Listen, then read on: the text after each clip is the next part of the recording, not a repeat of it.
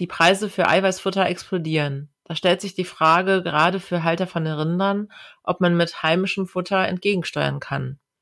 Der Alleskönner Klee lässt sich vielfältig integrieren. So zum Beispiel in bestehendes leguminosenfreies Grünland.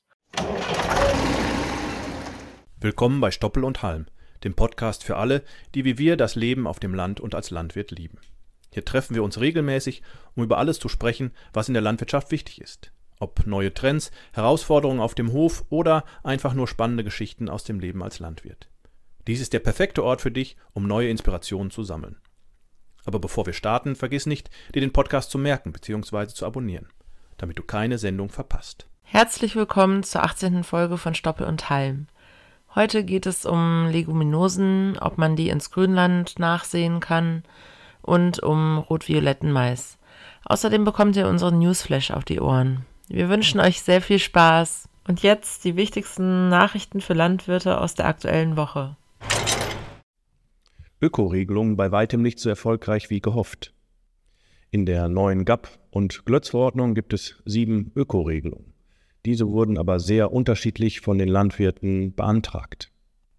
Fachleute warnten schon, dass die Fördersätze viel zu niedrig seien und deswegen unattraktiv für die Landwirte. Sie scheinen recht behalten zu haben. Am 15. Mai war Schluss mit den Anträgen für die GAP- und Glötz-Förderung und den Ökoregelungen. Die erste Auswertung des Bundeslandwirtschaftsministeriums zeigt, wie die Landwirte diese Ökoregelungen angenommen haben. Es zeigt sich, dass von den ungefähr 1,02 Milliarden Euro, die man für die Ökoregelung eingeplant hatte, lediglich 75 Prozent ausgeschöpft werden. Schaut man sich die Ökoregelungen im Einzelnen an, ergibt sich folgendes Bild. Die Ökoregelung Nummer 1 zur freiwilligen Stilllegung von 4% der Fläche wurde nur sehr gering benutzt. Der Bund hatte sich erhofft, dass ca. 312.000 Hektar nicht produktive Ackerfläche beantragt werden sollten. Hier wurden lediglich allerdings nur ungefähr 53.000 Hektar beantragt. Das entspricht nur knapp 17 Prozent der geplanten Fläche. Blühstreifen wurden dabei für nur gerade mal ein Prozent der budgetierten Fläche angemeldet. Damit scheint die Ökoregelung 1, die eigentlich als Hauptsäule geplant war, zumindest wurden hier die meisten Gelder budgetiert, ein ziemlicher Flop geworden zu sein. Überaus gut angenommen wurde Ökoregelung Nummer 5, also der Nachweis von mindestens vier Kennarten auf extensiv bewirtschaftetem Dauergrünland. Landwirte erhalten hier rund 240 Euro je Hektar für diese Eco-Schemes. Hier wurden 42.500 Anträge für 1,1 Millionen Hektar eingereicht. Das ist fast doppelt so viel wie vom Bund budgetiert. Auch Ökoregelung 2 mit der vielfältigen Fruchtfolge wurde relativ gut angenommen.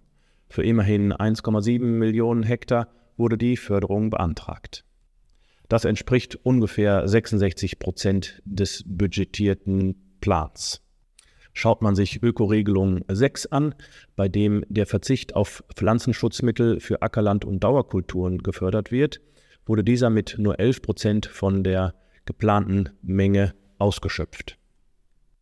Auch wenn das laut Bundesministerium noch keine finalen Daten sind, zeigt sich schon jetzt, dass die Förderungen und die Budgets für die kommenden Jahre neu ausbalanciert werden müssen entweder um die Budgets zu den Ökoregelungen passend zu verteilen oder die einzelnen Ökoregelungen über höhere Prämien deutlich attraktiver zu machen. Es bleibt daher weiter spannend, was die Herren in Berlin sich überlegen und die Damen natürlich auch. Spanien. Kampf gegen neues Gesetz. Spanische Molkereien kämpfen gegen ein Gesetz an, das einen nicht kostendeckenden Milchpreis verbietet. Der Molkereiverband FENIL hat den Fall vor den Obersten Gerichtshof gebracht und argumentiert, dass das Verbot mit der Gemeinsamen Marktordnung (GMO) für den Milchsektor in Konflikt steht. Das Gesetz wurde 2020 eingeführt, um die Erzeugerkosten abzusichern und ermöglichte den freien Verhandlungsprozess beim Verkauf von Milch. Der Molkereiverband befürchtet Absatzprobleme für die Milcherzeuger, wenn sie Milch nicht zu nicht kostendeckenden Preisen verkaufen können, insbesondere in Zeiten der Milchüberproduktion. Die Klage des Molkereiverbands hat jedoch Empörung bei den Milcherzeugern ausgelöst. Der Bauernverband UPA bezeichnete das Vorgehen als verabscheuungswürdig, und plädierte dafür, das derzeitige Verbot aufrechtzuerhalten. Trotz des Verbots leiden die heimischen Erzeuger seit langem unter einer Rentabilitätskrise aufgrund niedriger Preise, was zu vielen Betriebsschließungen geführt hat. Die Milcherzeuger haben bereits mehrfach gegen die Molkereien protestiert und ihnen vorgeworfen, nicht kostendeckende Preise durchzusetzen. Das Lebensmittelkettengesetz hat daran wenig geändert. Die Preisdiskussion erreichte Mitte Mai einen Höhepunkt, als südspanische Erzeuger als Protest gegen die Preisgestaltung von Lactalis Puleva Milchtanks entleerten. Der Bauernverband berichtete, dass der Milchpreis aufgrund gestiegener Kosten durch Kriege und Dürre erst bei 58 Cent pro Liter kostendeckend sei, während Lactalis Puleva nur noch 51 Cent anbiete. Lactalis Puleva hält diesen Preis jedoch im internationalen Vergleich für immer noch angemessen. El Niño scheint wieder da zu sein. Welche Auswirkungen hat das für Landwirte in Deutschland? Laut Weltwetterorganisation vermehren sich die Anzeichen, dass El Niño wieder da ist. Mit einer 70-prozentigen Wahrscheinlichkeit wird mit dem Effekt von Juni bis August gerechnet. Schon im letzten Jahr zeichnete sich durch warmes Wasser im tieftropischen Westpazifik ab, dass El Niño wohl wiederkommen würde. Landwirte weltweit geraten durch El Niño sprichwörtlich ins Schwitzen. Nochmal kurz zur Info. El Niño ist ein Wetterphänomen, das zwar weltweite Auswirkungen hat, aber insbesondere vor der Küste von Südamerika stattfindet. Hier wird durch Abschwächen der Passatwinde das ähm, warme Wasser äh, zum Teil bis an die Küsten Südamerikas getrieben. Dadurch gibt es dort mehr Wolken, mehr Regen und auch mehr Überschwemmungen. Zugleich ist es so, dass die äh, nährstoffreichen kalten Tiefenwasser äh, nicht mehr aufsteigen. Das heißt, es fehlt an Nahrungsgrundlage dann für Plankton und entsprechend dann auch für Fische, Seevögel, Robben und dann auch für die Fischer. In anderen Teilen der Welt tritt dann der gegenteilige Effekt aus. In Australien, Ostafrika und Südostasien sowie Indien wird es weniger Niederschlag geben. Das heißt, es gibt Dürren und Feuer, die hier zu erwarten sind. Und was haben wir Landwirte in Deutschland zu erwarten? Wahrscheinlich nur indirekte Einflüsse. Es mag sein, dass es auch hier zu leichten Erwärmungen kommt, aber insbesondere durch äh, die durch das Phänomen auftretenden schlechteren Ernten weltweit kann es dazu kommen, und das mag ein positiver Effekt sein bei all den negativen Meldungen, die wir wahrscheinlich dazu hören werden, dass die Preise für Getreide und Mais gestützt werden, denn man rechnet dann entsprechend in diesen Regionen mit weniger Ernte, also mit einer schlechteren Ernte. Insgesamt sind ungefähr ein Viertel des Ackerlandes weltweit direkt von dem Phänomen El Niño betroffen. Irland überlegt Keulung von ca. 200.000 Rindern aus Klimaschutzgründen. Die irische Regierung plant, die Milchkuhbestände zu reduzieren, um die Klimaziele der EU zu erreichen. Bis 2030 sollen die Emissionen in der Landwirtschaft um 25 Prozent gesenkt werden. Ein Vorschlag des Agrarministeriums sieht vor, die Anzahl der Milchkühe um 10 Prozent oder etwa 740.000 Kühe zu verringern. In einem ersten Schritt sollen über einen Zeitraum von drei Jahren jährlich 65.000 Kühe, insgesamt fast 200.000 Tiere, geschlachtet werden. Die Landwirte sollen eine Entschädigung von etwa 3.000 Euro pro Tier erhalten was Kosten von rund 600 Millionen Euro verursacht. Der Landwirtschaftsminister betont jedoch, dass dies noch keine endgültigen Pläne seien und verschiedene Möglichkeiten zur Emissionsreduzierung geprüft würden. Landwirte sind empört und befürchten, dass die Produktion von Milch und Fleisch in andere Länder verlagert wird, was zu einem höheren CO2-Fußabdruck führt. Ein Verbandsvorsitzender der Milchlieferanten betont, dass Landwirte bereit sind, zum Klimaschutz beizutragen, solange die Reduktionsprogramme freiwillig sind. Methan wird in Kraftfutterstationen gemessen. In einem neuen Forschungsprojekt will die Bayerische Landesanstalt für Landwirtschaft die Methanausscheidung von Milchkühen messen. Am Staatsgut in Achselschwang wird gemessen, wie unterschiedliche Fütterungen die Methanausstoßmenge beeinflussen. Hier werden dann spezielle Kraftfutterstationen eingesetzt, bei denen die Atemluft erfasst und analysiert wird. Ziel des Projekts sei es, die Milcherzeugung im Hinblick auf Treibhausgasemissionen nachhaltiger zu gestalten.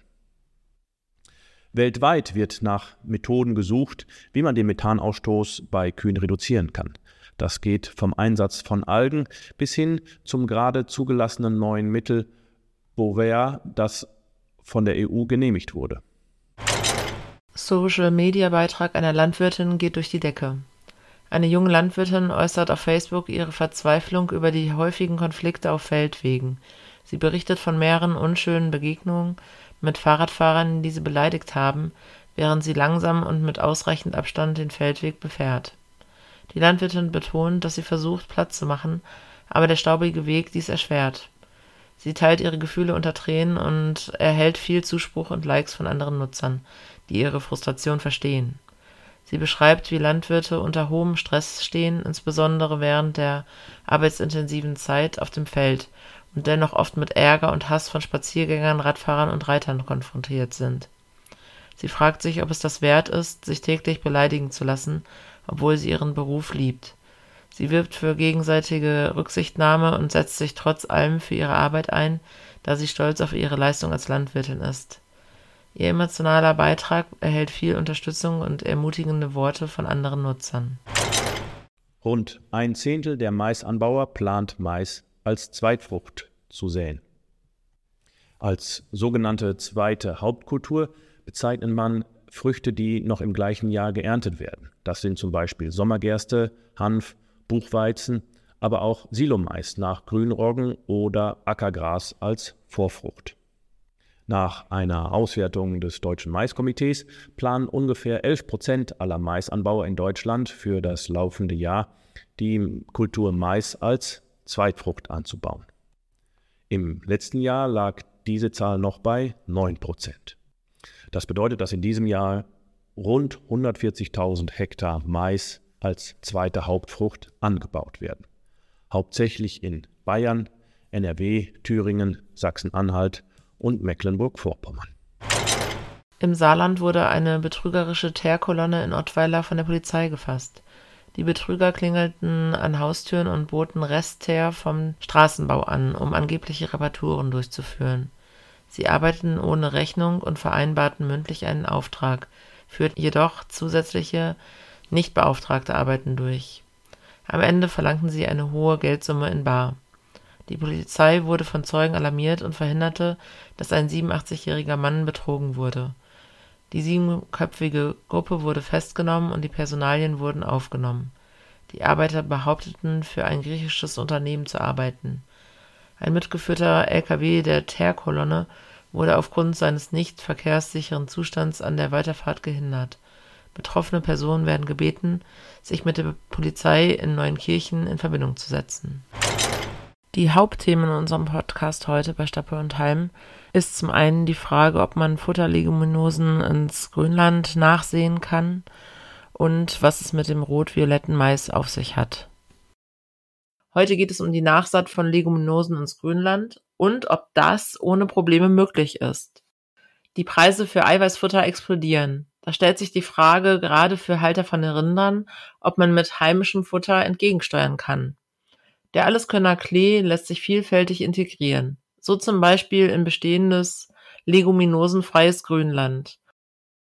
In einer guten Grünlandnutzung setzt sich der Pflanzenbestand zusammen aus 60 bis 70 Prozent Gräsern, 15 bis 20 Prozent Kräutern sowie 15 bis 20 Prozent Leguminosen beziehungsweise kleeartigen Futterpflanzen. Rot- und oder Weißklee in Dauergrünland nachzusehen, ist kein Selbstläufer. Es ist eher eine Herausforderung, da die bereits etablierten Gräser und Kräuter in Konkurrenz zu den jungen Leguminosenpflänzchen stehen. Bei der Nachsaat hat es Weißklee im ersten Jahr besonders schwer. Dennoch ist eine Nachsaat möglich, wenn man Folgendes beachtet. Sie erfolgt bestenfalls nach dem ersten Schnitt, denn vorher sind die Gräser zu konkurrenzstark. Die Wärme im Sommer ist ein guter Startgeber für die Entwicklung und das Bilden der Knöllchenbakterien. Wer allerdings zu wenige Lücken im Grasbestand hat, dem ist ein vorheriges Striegeln oder Eggen zu empfehlen. Das kann ansonsten im zweiten Grasaufwuchs Ertrag kosten. Wer im Spätsommer nachsät, kann den Vorteil nutzen, dass die Altnarbe nachlässt und so weniger Konkurrenz für die Leguminosen darstellt. Keine Sorge, auch wenn der Klee langsamer wächst. Wer aber auf Nummer sicher gehen möchte, der kann seine Saatstärke bei Rotklee erhöhen. Für einen erfolgreichen Aufwuchs von Futterleguminosen ist eine reduzierte Gabe von Stickstoffdünger entscheidend, also genau entgegen der Behandlung von reinen Grasbeständen. Die Düngegabe schadet nicht den Leguminosen an sich, aber sie fördert das Wachstum der Gräser und Nicht-Leguminosen. Zusätzlich verringert sich die Aktivität der Knöllchenbakterien. Achtung! Gerade bei Viehbetrieben mit hohem Gülleanteil würde eine Ausbringung von viel organischem Dünger den Aufwuchs von Futterleguminosen erschweren. Abschließendes Fazit. Die Kosten für Saatgut von Rot- und Weißklee sind leider deutlich höher als die von Gras. Dennoch, besonders im Futterbaubetrieb mit Dauergrünland wird die Klee-Nachsaat interessant, wenn die Nutzungs- und Düngungsintensität geringer ist. Heute sprechen wir über rot-violette Verfärbung. Wie krank ist mein Mais wirklich? In einigen Regionen Deutschlands zeigen sich die Maispflanzen momentan in einem unschönen rot-violett. Viele vermuten an dieser Stelle sofort einen Phosphormangel. Bevor Sie jetzt aber tätig werden, lassen Sie uns die Möglichkeiten der Ursachen durchleuchten. Die rot-violette Verfärbung nennt man auch Anthocyanverfärbung oder Purpling. Diese Anomalie taucht nicht nur hierzulande auf, sondern weltweit. Mit dem ersten Verdacht eines Phosphormangels sollte man vorsichtig sein. Von einer schlechten Phosphorverfügbarkeit spricht man nämlich erst, wenn die Verfärbung über das 6 bis 8 Blattstadium hinausgeht. Wann tritt eine Verfärbung der Maispflanzen auf? Die Hauptfaktoren sind Stress in der frühen Saison und eingeschränktes Wurzelwachstum. Maisblätter produzieren Zucker durch Photosynthese. Diese Zucker werden normalerweise umgewandelt, um Energie für weitere Spross- und Wurzelwachstum zu erzeugen. Wenn sich das Wachstum jedoch verlangsamt, beispielsweise wenn die Temperaturen sinken, dann neigt der Zucker dazu, sich im Blatt anzusammeln. Dies löst die Bildung von Anthocyanpigmenten aus und verursacht die violette Farbe.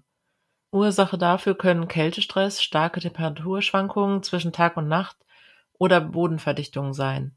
Sogar die Fruchtfolge kann Einfluss darauf haben, wie beispielsweise in diesem Jahr nach Zuckerrüben als Vorfrucht. Junge Maispflanzen, die sich lila verfärben, wachsen normalerweise nach dem Sechsblattstadium aus dem Symptom heraus. Wenn das Wetter wärmer wird und das schnelle Wachstum wieder einsetzt, werden Zucker normal verstoffwechselt und Pflanzen erlangen ihre normale grüne Farbe. Sie müssen keine Angst haben, dass es sich auf den Ertrag oder die Blattanzahl auswirkt. Wenn das Problem weiterhin besteht, sind einige Abhilfemaßnahmen wie Bodenuntersuchungen und Bodenbearbeitungspraktiken erforderlich. Es ist empfehlenswert, Maisfelder in der Frühsaison auf verdichtetem Boden, Nährstoffmangelsymptome, falsche Anwendung von Pestiziden, Wurzelverletzung oder Verformung, unregelmäßige Pflanztiefe und Aufgang zu untersuchen Einige Abhilfemaßnahmen wie Bodenbearbeitung, Gerätekalibrierung und Bodenuntersuchungen können diesen Herbst oder frühen Frühling durchgeführt werden. Wer unruhig wird und mit Hacken oder Düngen der Verfärbung entgegenwirken möchte, der sollte Teilflächen unberührt lassen. So kann man die Wirkung dieser Maßnahmen besser beurteilen. Mehr dazu findet ihr auf unserem Agrarblog unter www.heutmann-saaten.de. Und damit verabschieden wir uns für heute von Stoppel und Halm, dem Podcast von Holtmann Saaten. Wir hoffen, ihr hattet genauso viel Spaß beim Zuhören wie wir beim Aufnehmen. Mehr Infos zum Saatgut von Holtmann Saaten findet ihr auf www.holtmann-saaten.de. Und falls ihr Fragen oder Anregungen zum Podcast habt, zögert nicht und schreibt uns eine Nachricht an. podcast.holtmann-saaten.de. Bis zum nächsten Mal und macht euch ja nicht vom Acker. Wir Landwirte werden gebraucht.